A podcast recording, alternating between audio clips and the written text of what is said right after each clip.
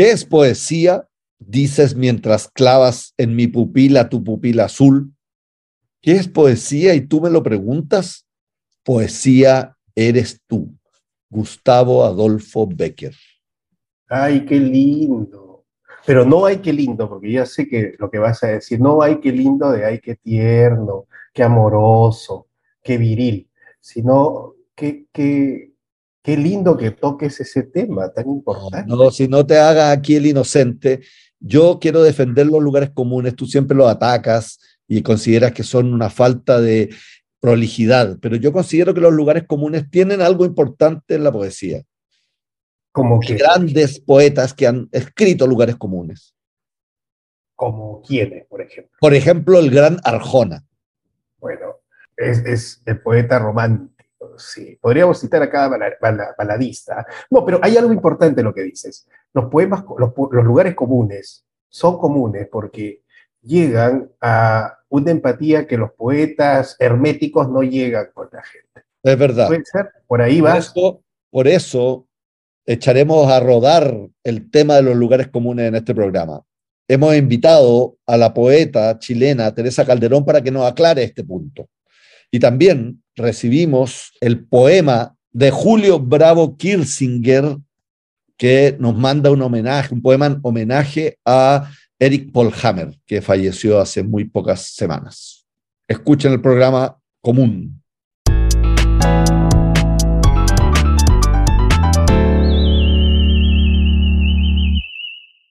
El premio Nobel alternativo esta semana es para la poeta chilena Teresa Calderón.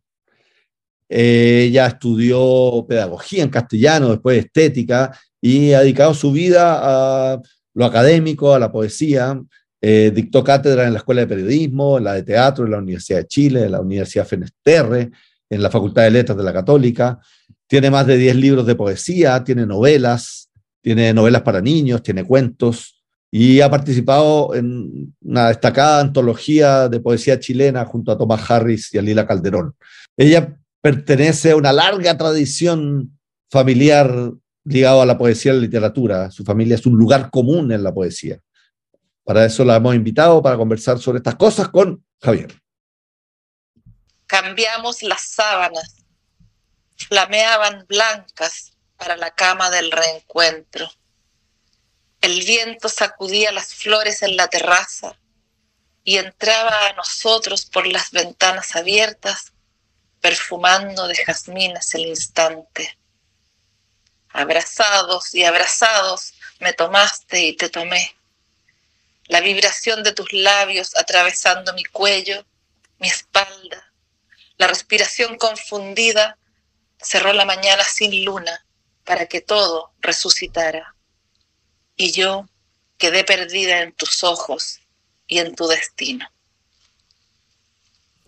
Muchas gracias, Teresa. Gracias por estar en el programa. Eh, y te debo preguntar inevitablemente por ese eh, hermoso poema que nos lees, ¿por qué el sexo es un lugar común y por qué la soledad es un lugar común? Bueno, hola Javier, muchas gracias por invitarme a tu programa. Eh, hace tiempo que no nos veíamos, querido poeta. De este libro Eros y Poemas de Amor y otros lugares comunes, yo nunca había escrito eh, este tipo de poemas porque eran lugares comunes. Y si una mujer escribía estos poemas, era más lugar común que si lo escribía un hombre. Tú- un hombre escribe poemas de amor, poemas eróticos y, y se lo celebran. Pero a una mujer le dice, oye, por favor, ¿cómo estás? Somos feministas, ¿cómo se te ocurre? ¿Cómo voy a andar escribiendo poemas de amor? Entonces dije, no, ya, ya estoy vieja, llegó la hora y voy a reunir todos los trabajos que tengo. Y, me, aboqué eso en, este, en este último año. Y bueno, la soledad, la soledad es otro tremendo lugar común porque en la soledad habitamos y en la soledad nosotros crecemos. Eh, no, hay, no hay un espacio mejor que la soledad, para mí. ¿Por qué el, el cuerpo eh, de un poema no es el mismo que tu propio cuerpo? Es y no es. Es y no es. porque, Sí, es y no es. Porque en el fondo, el cuerpo del poema, aunque sea un poema de, de, de- da lo mismo cuál tópico estés utilizando o de cuál tema estés tratando de configurar un, un, un espacio de, de, palabras, eh, porque mm, el cuerpo humano y el cuerpo del poema tienen vasos comunicantes.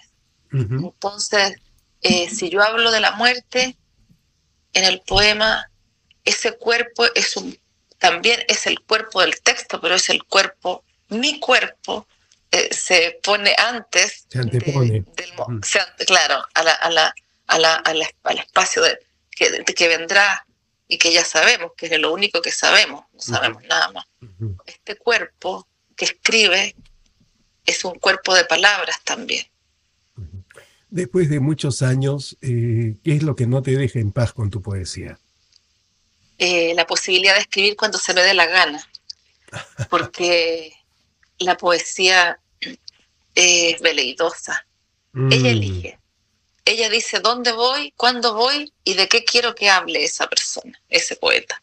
Entonces yo a veces me pongo a escribir y, creo que voy a escribir un poema y me resulta un cuento, o creo que voy a escribir un cuento y me resulta el comienzo de una novela, y así ando, o una crónica, entonces así ando dándome vueltas por los géneros literarios sin, que, sin quererlo ni buscarlo, pero yo, yo solamente deseo que la poesía me posea y poseerla yo. Pero a veces no resulta y si no resulta, bueno, que vengan los cuentos infantiles, que vengan las novelas, los cuentos de mujeres, pero la poesía siempre, de hecho este es mi octavo libro yo publiqué por primera vez el año 78, imagínate todos los libros de poemas que hubiera querido escribir y que no, que no vienen. Teresa, eh, tu padre Alfonso es uno de los poetas más importantes en la historiografía chilena. Tu hijo Gustavo es un poeta que yo mismo admiro muchísimo. Y, tu pareja, Harris, eh, es, otro poeta pues enorme, ¿no? ¿Cómo es amanecer un día en tu casa? es difícil responder a eso porque yo, yo no me veo a mí misma y no me comparo con nadie porque no sé, no sé vivir de otra manera. Pero yo en la mañana despierto, ahora que soy adulta mayor, trabajo menos, y lo primero es música. ¿Ah, Necesito pararme con la música. ¿Y qué escuchas? Palito Ortega. ahora estaba escuchando Los Náufragos. pero es de todo. Yo, a mí me gusta toda la música, de los tangos, la música barroca, me gustan eh, las canciones de los 70 en inglés y en castellano. Bueno, la música de ahora como que no me interesa mucho. Eh, ¿Y, la poesía de ahora te interesa o, nada? Sí, la poesía sí. Es la música. ¿Sí? sí, en general sí, pero sobre todo la, la poesía que, que, tiene, que sigue como el, rigor del, poeta que se hace cargo de su oficio y no cree que todo lo que escribe es maravilla y que publican más que lo que debieran y que no leen, para no contaminarse, dicen. ¿Qué, qué lugar común detestas, Teresa? Las frases de los periodistas. no soporto los lugares comunes de los periodistas, me pone, me, tensa eso, me pone muy nerviosa porque yo hice clase en la escuela de periodismo y le decía a mis alumnos, yo no quiero algún día verlos a ustedes y escucharlos hablar como hablan los periodistas. ¿Y cómo, cómo es eso? Bueno, eh, el vital elemento, el voraz incendio, el nutrido prontuario. ¿Por, qué piensas que Walter Benjamin habría dicho que la literatura infantil es una mentira? una bella mentira en todo caso. Todo es mentira. Al final todo es mentira. Mm. Porque todo lo, lo incluso voy más lejos, es mentira incluso un relato autobiográfico. Ah, mira. Porque, porque si yo le pregunto a cuatro miembros de una familia, ¿qué pasó el día que cayeron las Torres Gemelas, por ejemplo? ¿Qué, estabas haciendo? O el golpe de Estado. ¿qué estaba haciendo? Los cuatro miembros de esa familia van a tener historias diferentes. Entonces, yo no puedo decir que la realidad es una sola, sino que son las distintas realidades vividas por esos personajes, son todas reales. Entonces, hablar de realidad, de no realidad, de mentira, de objetividad, de subjetividad, son conceptos que están en una línea muy frágil de, caminar por la cornisa. Pero sí, la literatura es una invención de una mente que, que, necesita contar algo y que va hacia otras mentes que necesitan leer eso y creerlo, porque es una mentira que se cree. Mientras la estoy leyendo, mientras la estoy escuchando, eso es cierto. Y así pues. ¿Cuándo, cuando una poeta debe dejar de enamorarse, Teresa? Ah, no, no, eso, eso, es, eso es imposible. yo, yo creo que uno vive enamorada y enamorándose a diario de distintas cosas, sean personas, lugares, pero yo sé que tu pregunta va a personas. No sé. Eh, como ya, ya pasó mi tiempo de, esos amores locos y de esas pasiones impactantes, ahora ya llevamos con Tomás 33 años juntos y, nos, nos queremos demasiado, o sea, es un amor raro porque ha persistido y ha sobrevivido a las catástrofes. Los dos hemos tenido, bueno, ha habido separaciones entre medio muy dolorosas, muy, y al final siempre hemos vuelto y que ya uno como que se acomoda al otro como un cojincito. Y lo bueno es que sobrevivimos a la pandemia habitando el mismo espacio las 24 horas del día, los 7 días de la semana, por casi cuatro meses, porque después tomamos, o más, porque siguió teletrabajando y éramos más felices que nunca y eso nos llevó a tomar la decisión de casarnos. Así que este año vamos a cumplir dos años de casados, pero 34 de vivir juntos. ¡Wow! Felicitaciones por eso. Y la última pregunta que te debo hacer, Teresa, es cuándo una poeta se da cuenta que se ha vuelto una poeta. Mira, yo, a mí me costó, yo, yo tenía 30 años y había publicado dos libros y, me invitaban a recitarles de poesía y hablaban de la poeta joven y yo pensaba que hablaban de otra persona y, me daba vergüenza porque sentía que la palabra poeta era algo tan enorme y todavía lo siento. ¿ah? Siento que decir poeta es decir arúspice, es decir el sol, es decir oráculo, es decir maravilla, es decir las grandes palabras que, apuntan a, las cosas más sublimes. Y entonces yo no me sentía a la altura de eso. Y no me siento todavía. Me cuesta. Quizás sería porque me acostumbré, me acostumbré desde que era muy pequeña a que los poetas eran, eran grandes. Primero, el poeta que conocí era mi padre. Entonces, ya el papá y poeta, o sea, además era grande. Y los amigos que llegaban a La Serena, Jorge Teller, Enrique Lin, Miguel Arteche, Pablo de Roca y así para que no seguir nombrando, llegaban y hacían en, nuestro, en nuestra casa maravillosa de la Reina Alcalde, hacían lo que ahora se podría conocer como un, un lanzamiento del libro, pero que en ese tiempo era la reunión con alcohol, cigarrillos, tango, música.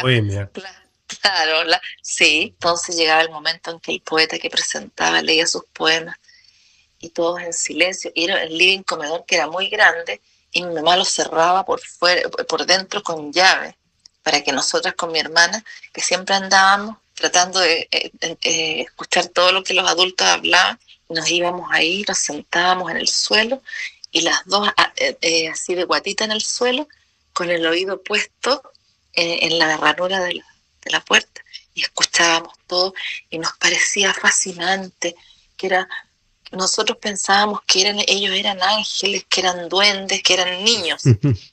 creíamos que eran igual que nosotras, que jugábamos, nosotros jugábamos a los amigos imaginarios, ya y ellos, ellos hablaban de mundos que no existían.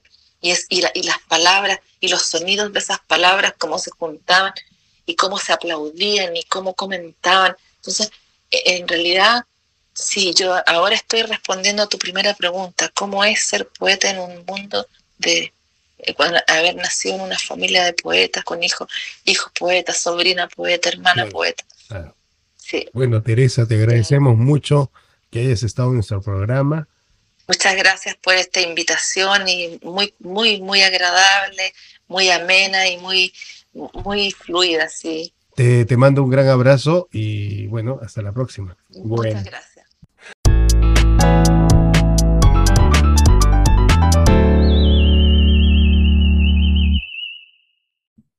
Comenzamos nuestra sección Poesía sin vergüenza y las autoridades del universo han elegido al poema de Julio Bravo Kirsinger. Julio Bravo nos ha escrito a poetasrugulistas.gmail.com para hacer un homenaje a su amigo Eric Polhammer con un poema de su propia autoría. Escuchémoslo. Llegó el otoño y a mí qué. Se fue el verano y a mí qué. Perdió el colo y a mí qué Subió el pan y a mí qué. Bajó el dólar y a mí qué. Ganó el rechazo y a mí qué. Cambian la hora y a mí qué. Cambian ministros y a mí qué. Se avistó un omni y a mí qué. Está de moda ser vegano y a mí qué. Vuelven los discos vinilos y a mí qué. Por fin conocí a un hombre libre. Se llama Eric Paul Hammer. Y a mí sí que. Qué buen homenaje. Sí. Julio Bravo nos dice que conoció a um, Eric Polhammer y que um, muchas veces Eric Polhammer se puso el traje de payaso, dice, para ocultarse y proteger a ese niño poeta y genio, y que trabajaron juntos, dice. Y me gusta, me gusta el poema que asume como una cierta voz de Eric Polhammer. Si uno lee la poesía de Polhammer, él, él era muy lúdico y utilizaba muchas palabras comunes, muchos lugares comunes, pero les da una vuelta desde el humor. Y me parece que aquí hay algo interesante también, cierta coloquialidad que ocupa Julio Bravo. Y ocupa también esa coloquialidad para hacer el poema cercano, y eso hace que la gente lo entienda más fácilmente y se pueda, pueda empatizar con el texto, ¿no? Eso está buenísimo. Muchas gracias, Julio. Gracias, Julio. Escríbanos a poetasruculistas.gmail.com y mándenos lugares comunes.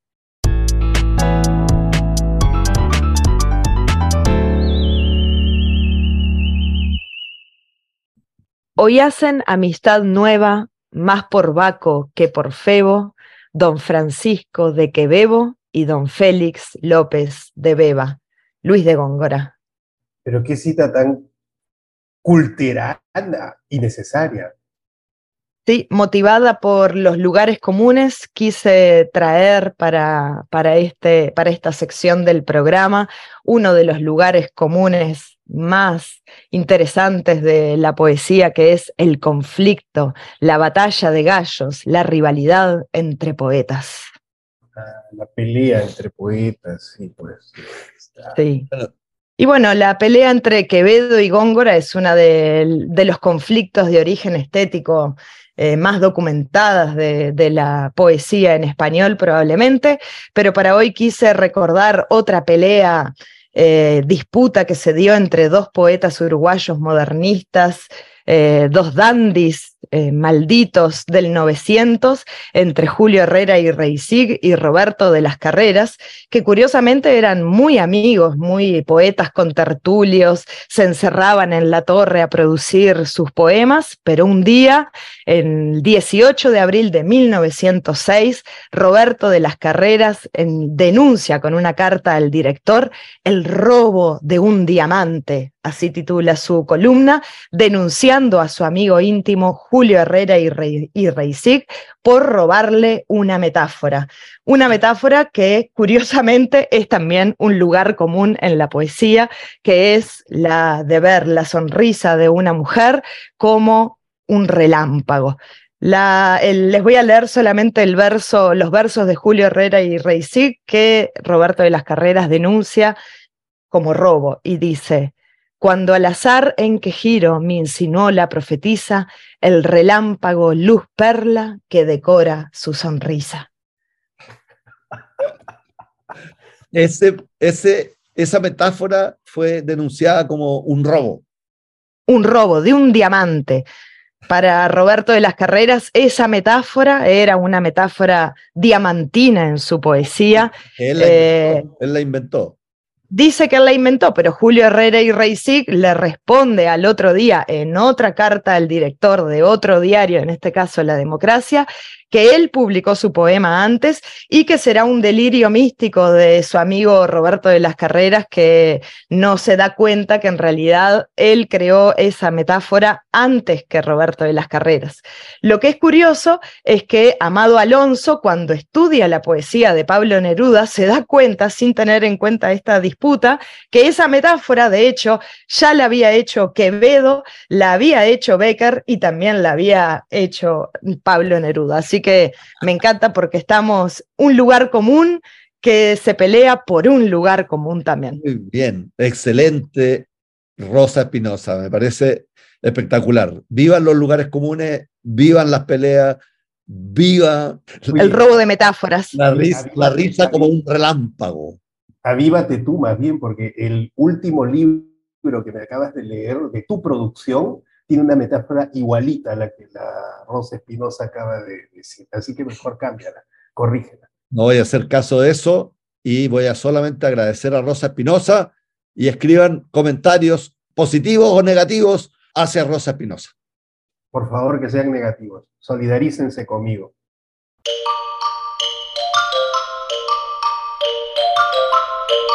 Bitácora Ruculista es un lugar común terminar los programas, porque tenemos que terminarlos, por eso es imposible evitar los lugares comunes. Y le vamos a pedir a Javier que vaya a la novela de Corintellado, que ahí tengo marcado el aforismo. A ver, dice así, ruculismo eterno que respira poesía de cielo nocturno, coronado por estrellas fulgurantes. Qué lindas palabras. Estoy fulgurante, coronado. Son palabras muy poéticas. Nocturno, cielo. Si le hubiese puesto la palabra amor, podría ser un, pastel de, cumpleaños. y hay, hay algo... ¿qué, es un lugar común, Pancho? Porque yo no, o sea, lo ha mencionado tanto y asume que yo lo sé, pero yo no tengo idea. Que, más o menos tengo idea, pero ¿qué es? El lugar común es la utilización de mm, ciertos automatismos del lenguaje en, eh, la poesía, eh, ciertas frases construidas y repetidas muchas veces. Eh, eso es un lugar común. Y, por eso muchos poetas, equivocadamente, los critican y buscan que sus poemas no tengan lugares comunes, porque ellos dicen, habría creatividad y habría autenticidad en romper esos lugares comunes. ¿Te gusta Arjona? Di la verdad. Encuentro que Arjona es un gran poeta, es un poeta de lujo, un poeta de academia. por eso somos tan distintos. A mí no me gusta, pero ¿por qué no me gusta? Yo quiero que me guste, o sea, me gustaría que la señora de las cuatro décadas, el taxista, el taxista me gusta un poquito. Analicemos su poesía, analicemos la profundidad de su poesía. ¿Qué poesía? ¿Quién es primero? ¿Quién es Arjona? Licenciado en comunicación social, docente aficionado, basquetbolista profesional, pero sobre todas las cosas, sobre todas, poeta, cantante y músico bohemio. Ese es Arjona. Oye, es que docente, docente, ¿cómo se parece, se parece Aficionado. Docente aficionado. Es como tú, Pancho, ¿te das cuenta? Es exactamente como tú, un docente aficionado. Es verdad, es verdad. Por eso me, gusta tanto, Arjona. Ya. Mira, talleres de poesía, seguramente. Ya. y, bohemio, y bohemio aficionado también le ponen, ¿no? Ya, escuchen este verso que me parece genial. La soledad soy yo en compañía del pasado. brutal. brutal. brutal Además, esta como contradicción, esta oposición entre soledad y compañía. y la personificación de la soledad eh, encarnada en su yo poético es, es la verdad de una imagen estremecedora. Son, son dos recursos utilizados. Ya, aquí va otra frase. Es tan difícil respirar el aire en que no estás. Eso me pasa, me pasa lo mismo a mí con esa frase. Me da como arcadas.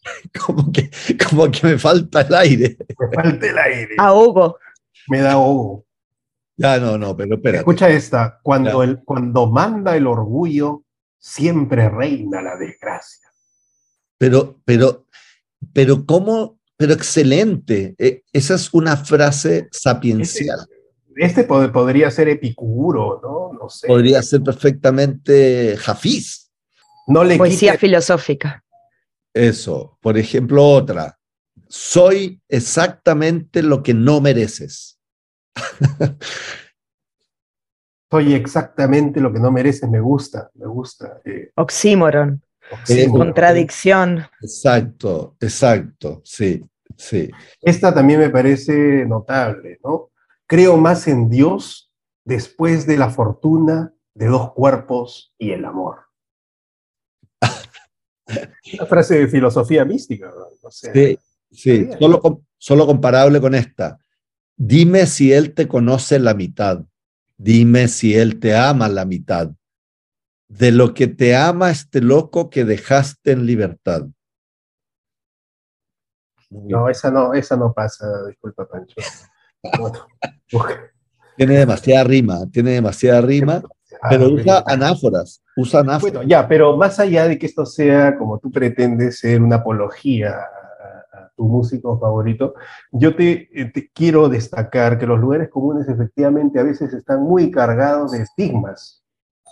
Sí, es verdad. Entonces, la estigmatización es un problema que puede generar otro tipo de desviaciones eh, analíticas, ¿no? Bueno, el, el, el, lugar común acerca al, público y a un público más masivo, eso, eso es cierto. Permite la interpretación, permite la asimilación más, más rápida que una poesía más cerrada, más críptica, más difícil.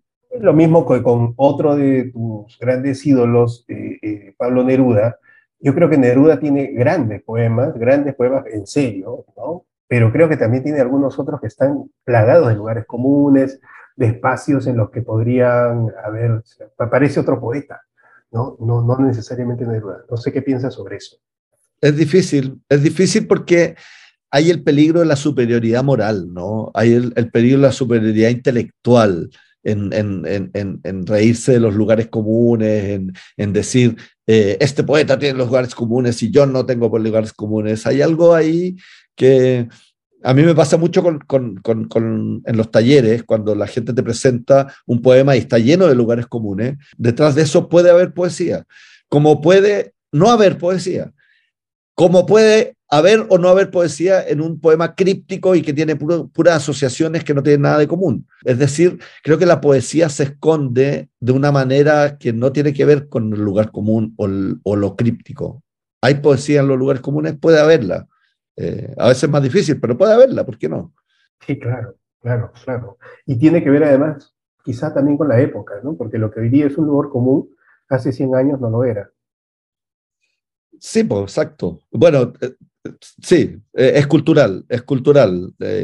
Parra ocupa muchos lugares comunes para escribir su alta poesía y, y, le resulta. Y yo creo que Neruda también. Lo que, lo que tú criticas de Neruda es verdad, eh, y era porque él buscaba una cierta democracia de la poesía. Y, y, eso evitó que hubiera poesía? Parece que no, porque en, su, en, su, en, sus poemas hay realmente pepitas de oro, aunque otras cosas de él como arcadas, pero las hay. Eh, Rosa Espinosa, tú que eres una académica prestigiada. A mí me encantan los lugares comunes y los anti-lugares comunes también.